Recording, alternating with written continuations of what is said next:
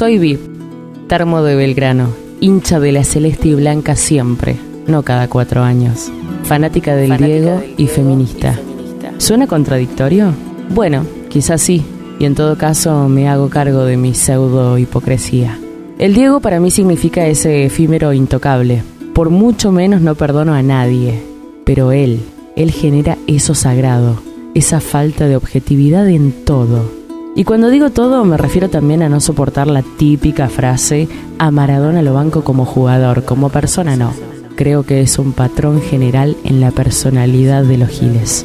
Y quiero decirles, amigos y amigas maradonianos, que después de años ignorando al que repetía esa frase, encontré la respuesta. Yo lo banco, y lo banco fuera de una cancha.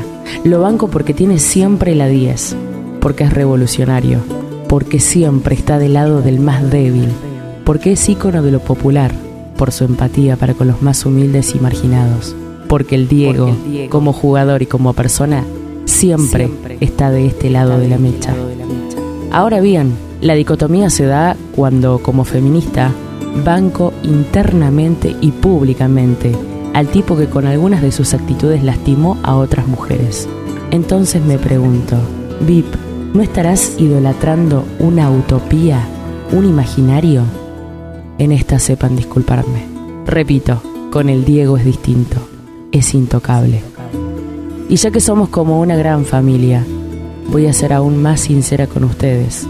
Fue motivo de terapia por unos meses y la conclusión que sacamos con mi terapeuta fue hacerme cargo de mi hipocresía.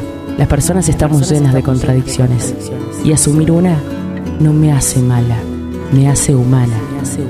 No me banco incluso que nadie más repita alguna de sus frases, como la tenés adentro o que la sigan chupando.